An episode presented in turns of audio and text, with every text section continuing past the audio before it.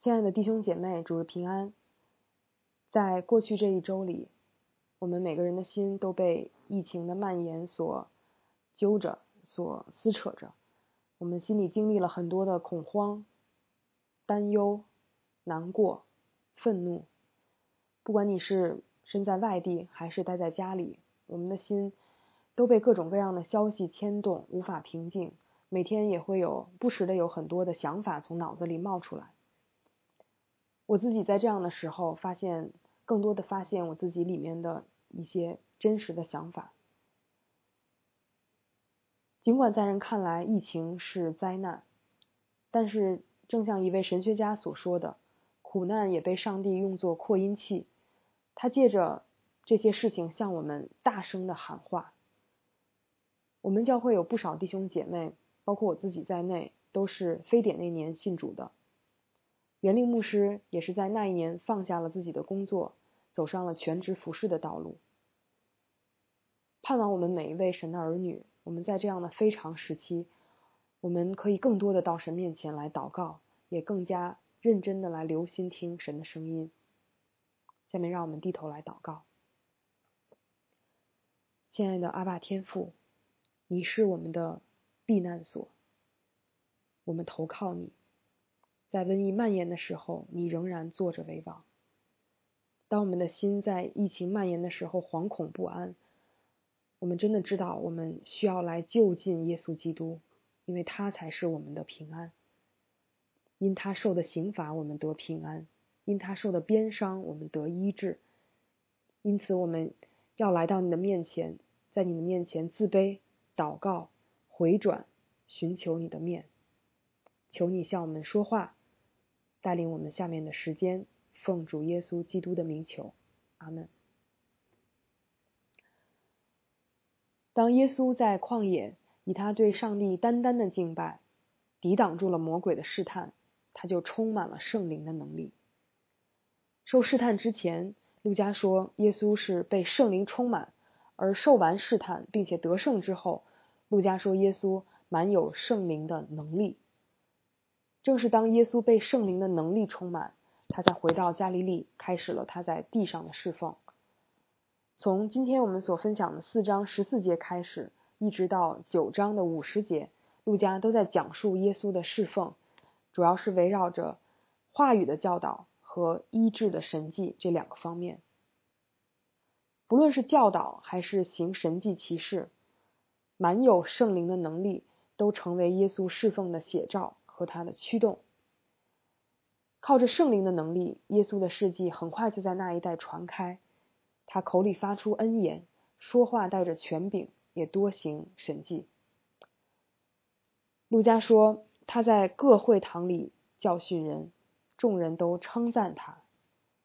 这里的教训一词与宣讲的意思相近。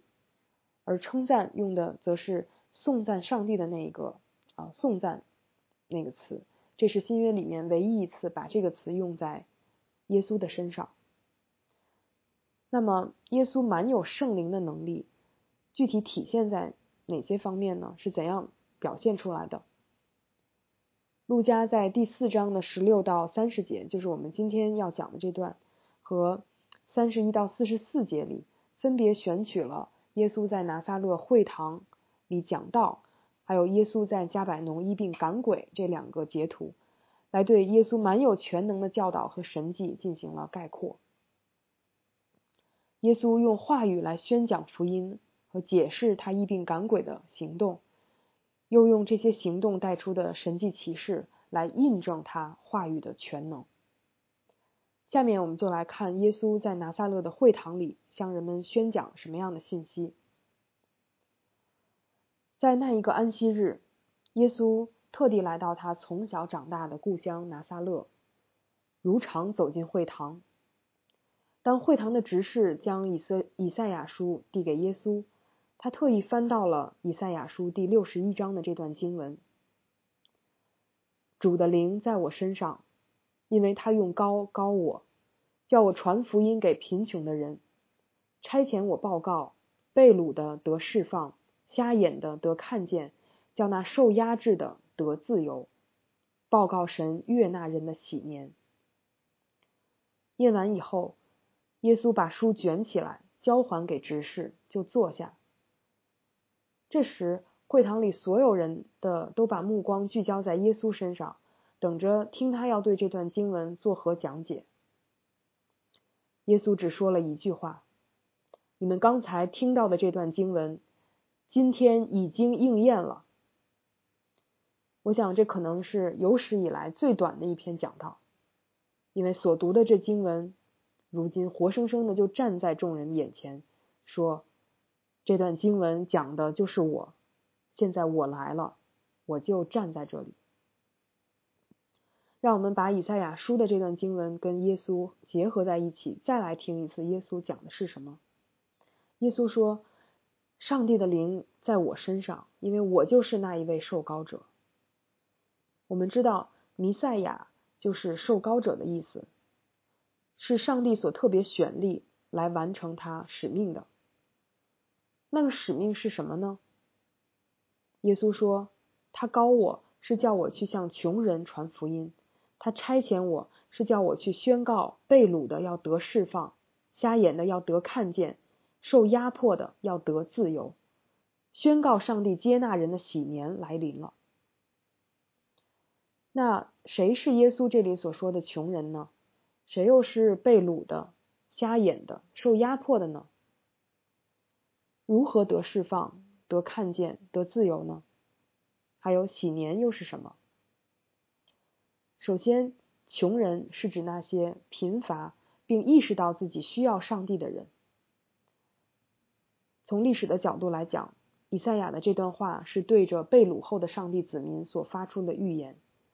穷人在希伯来原文对应着那些悲伤的被掳之人，正是那些在被掳中被击打、被压伤、被迫离开他们的家乡，那些坐在死黑暗和死荫幽谷当中的悲伤之人，首先成为了这知道自己灵里贫穷，从而仰望上帝的人。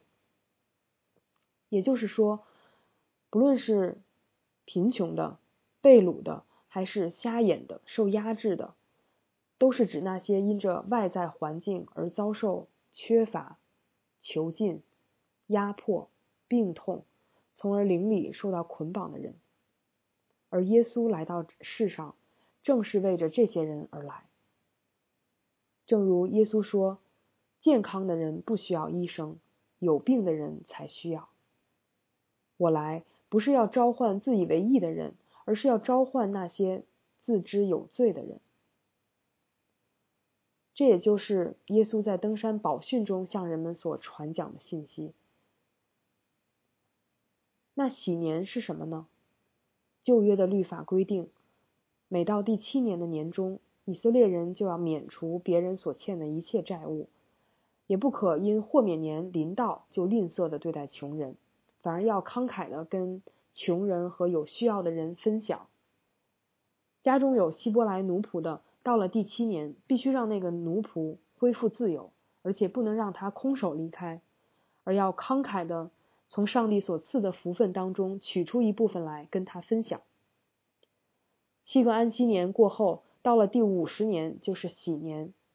这一年要分别为圣，向所有住在那地的人宣布自由。你看。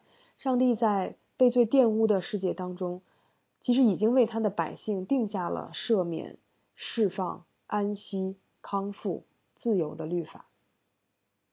可是这些律法没有被上帝的百姓好好的遵守，人们还是活在各样的捆绑之下。怎么办呢？全地的主、时间的主、生命的主、万有的主，这个时候。他亲自来了，他亲自来赦罪，亲自来释放，亲自来医治，亲自来赐我们安息和自由。他亲自来被钉在十字架上流血舍命，为我们的罪付上一切代价。他来报告一个上帝接纳罪人的恩典的时恩典时代的来临，不是空口无凭，而是已经做好准备，把他自己。赐给我们。换句话说，耶稣不仅是那个传福音的人，耶稣就是福音本身。弟兄姐妹，我们为什么会信主呢？那就是因为我们曾经是灵力贫穷的、被掳的、瞎眼的、受压制的，至少我们曾经是。我记得小峰牧师有一次说，教会里是一群什么样的人呢？是一群心灵破碎的人。也许我们是经历了一些痛苦，可是别人也经历了。那我们跟别人不一样的地方在哪？就在于在这些痛苦的经历当中，我们的心灵破碎了。在心灵破碎当中，我们看到了自己里面的匮乏。我们既缺乏爱，也缺乏爱的能力，缺乏饶恕的能力。我们看到自己的被掳，被钱财所掳，被情感所掳，被心中各种各样的偶像所掳，被世界的潮流和厌乐所掳，更是被罪恶所捆绑。我们也看到自己的瞎眼，我们看不清人生的方向。看不清什么真是真正对我们好的或不好的，也看不清这错综复杂、瞬息万变的时局。我们还受权势的压制，受恐惧的压制，受破碎的人际关系压制，受各样的疾病压制。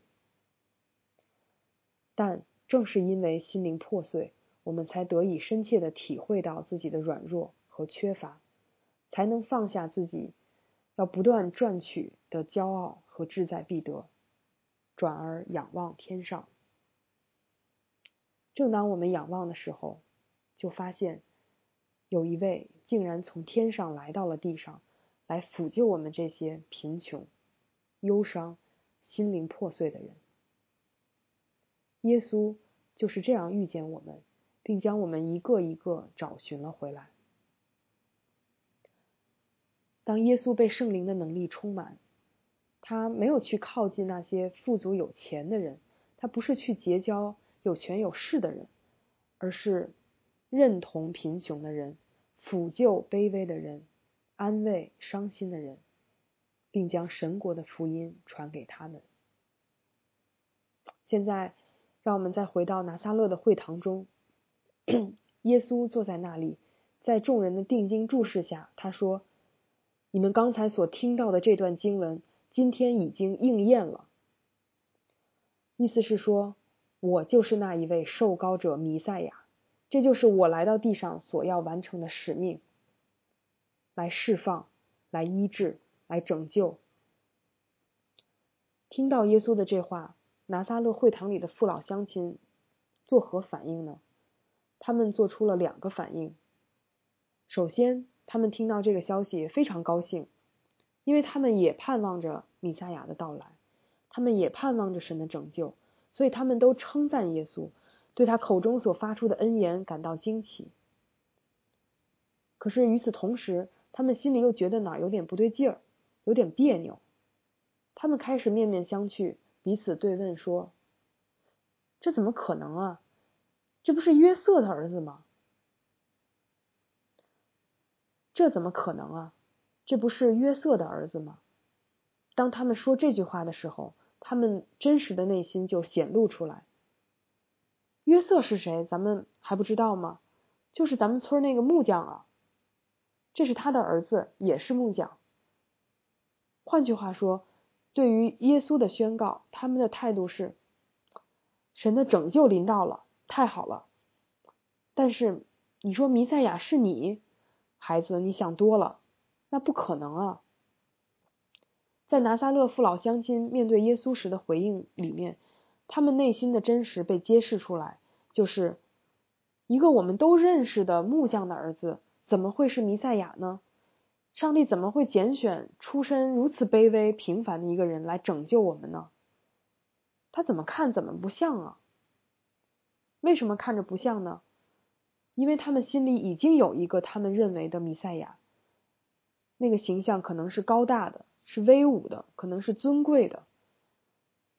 因为如果要推翻、压迫他们的罗马政权，将他们从外邦人的统治之下释放出来，难道不就得需要一个这样有君王面相的拯救者吗？这样说来，拿撒勒的这些人，他们是能够接受耶稣福音的人吗？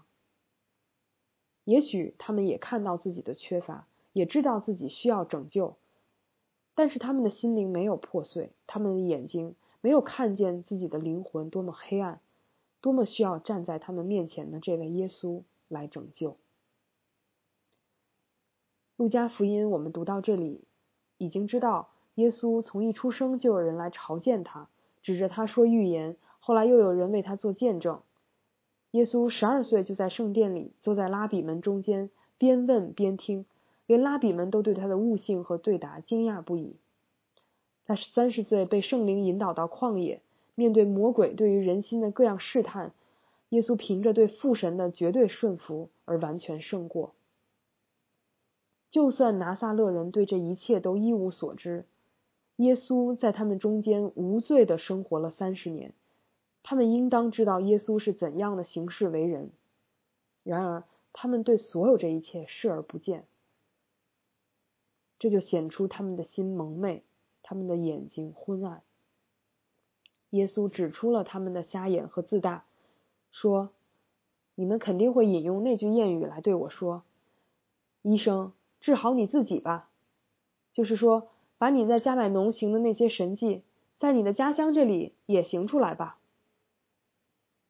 像福音书里记载的很多人一样，拿撒勒人听到过耶稣在加百农所行的神迹，他们也想亲眼看到，而且他们自认为是耶稣的乡亲，所以就更有权利向耶稣提这样的要求，好像耶稣有义务给乡亲们表演他的拿手好戏一样。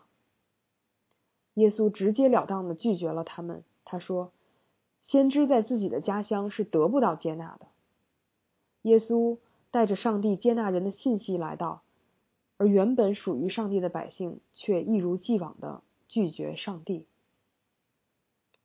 耶稣举了先知以利亚和以利沙的两个例子，来说明这件事。我们刚刚讲完列王记，大家可能还记得，在以利亚那个时代。他因为以色列人从上到下拜巴黎偶像，就祷告神三年半不下雨，于是全地出现了大饥荒。耶稣讲，以色列人当中肯定也有不少寡妇需要帮助，但是以利亚却没有往他们中间去，而是被神差遣到一个撒勒法的寡妇那里去，因为神拣选了这个妇人来供养以利亚。后来，那个妇人的儿子病重。他向先知表明自己是个罪人，以利亚就为他向神呼求，孩子就活过来。以利沙的时代也是一样，许多人长大麻风，但是得医治的却只有叙利亚的乃曼一个人。以利沙派了一个仆人叫乃曼去约旦河沐浴七回，一开始乃曼很生气，因为跟他想的医治的办法不一样，但是他的仆人劝他听先知的话，乃曼就听了。也照着先知的话做了，于是得了医治。耶稣讲这两件事是什么意思呢？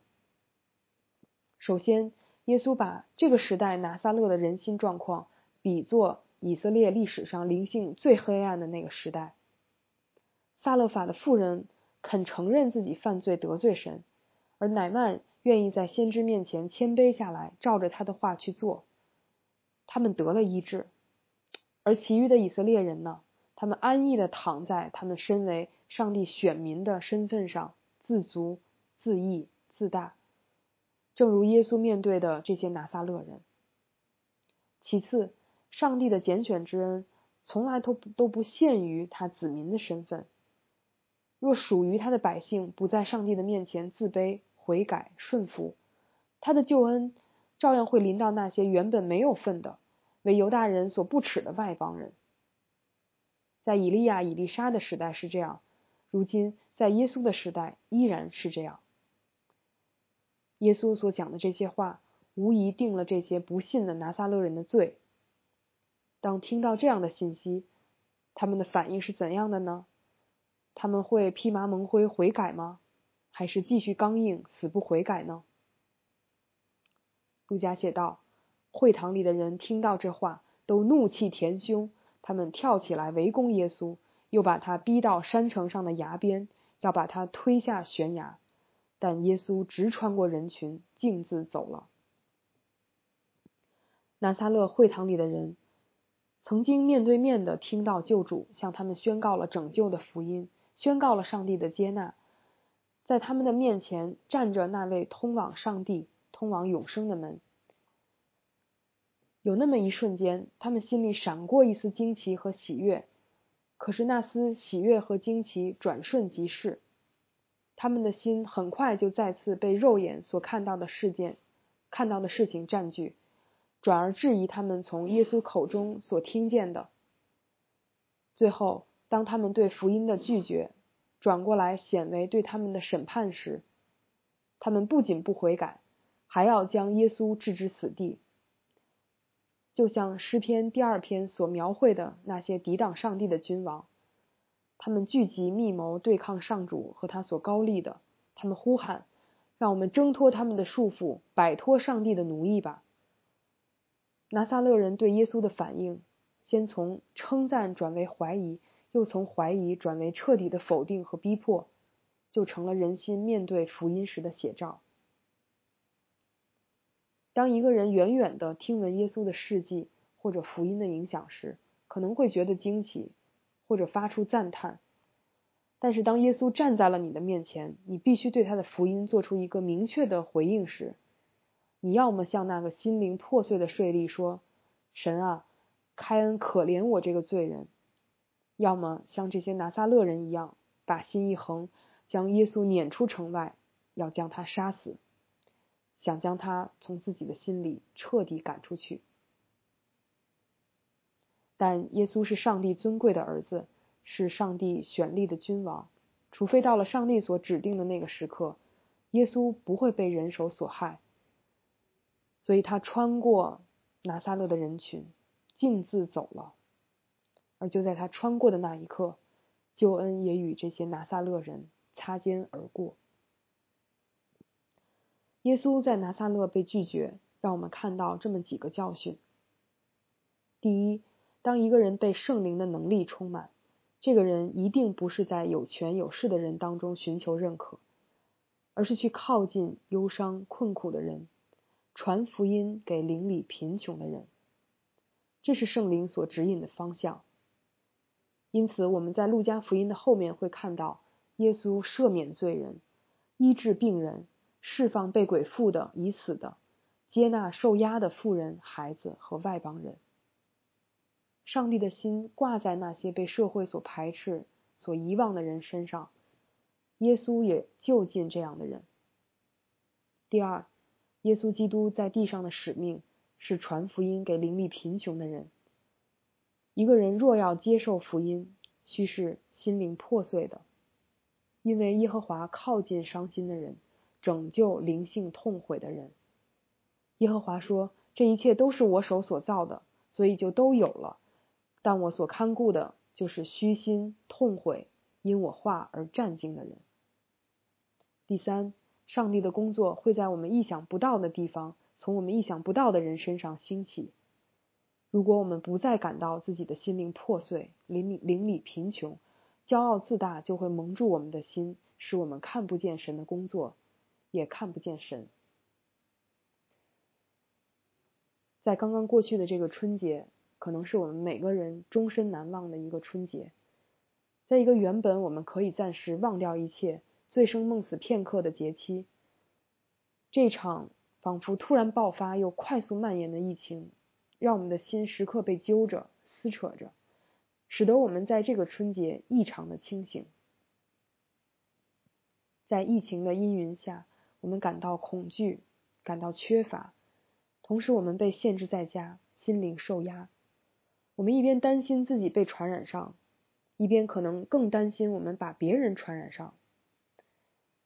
作为基督徒，我们也会有许多的困惑：上帝为什么再次允许这样的事发生？为什么容让许多人遭难？他要击打不公不义的在上掌权者吗？还是要击打不温不火的教会呢？他要对我们说什么？坦诚的讲，在内心被揪着、被撕扯着的这些日子，我看到的是自己里面的自私和安逸，是信主的人跟不信主的人一样的恐慌，是世人偏行己路、到死不肯向神悔改的刚硬。我向神祷告，瘟疫止息，然后我想到，当疫情过后，人们又会照常回复到过去吃喝宴乐、靠自己的老路上去，就像以往的每一次灾害过去一样。那又有什么意义呢？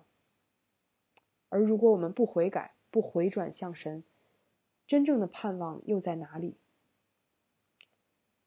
所以在疫情蔓延的这段日子，我为一件事感谢神，他借着疫情让我们的心灵再次破碎，让我们再次看到自己的灵里是多么的贫穷。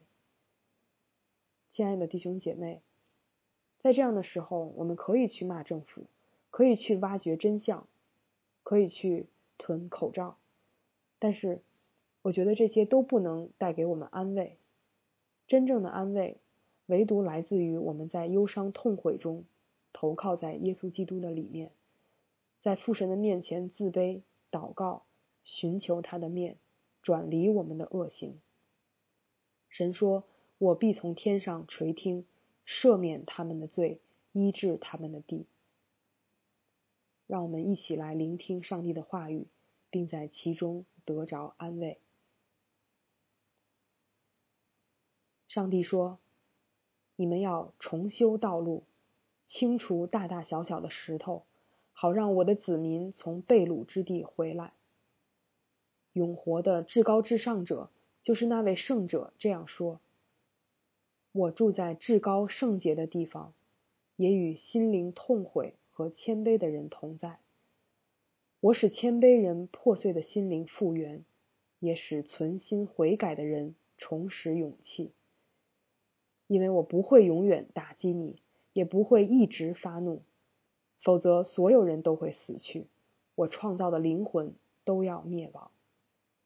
我曾经发怒惩罚这些贪婪的人，我离开他们，但他们仍然顽固的走自己的道路。我看见他们所做的，却还要医治他们。我要引领他们，安慰那些哀伤的，把赞美的话放在他们口中。无论近处还是远处的人，都愿他们有十足的平安。这是医治他们的上主说的。但那些仍旧拒绝我的人，就像翻腾不止的大海，永远得不到宁静。只会不断涌出淤泥和废物，恶人得不着平安。这是我的上帝说的。让我们低头祷告。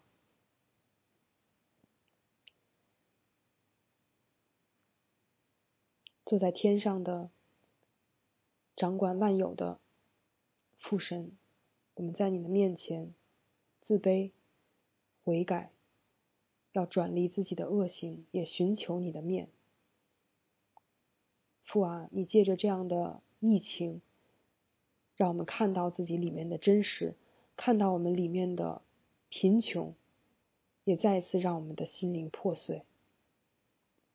我们也来到你的面前说：“主啊，求你赦免我们，赦免我们不传福音的罪，赦免我们很少缺乏祷告的罪。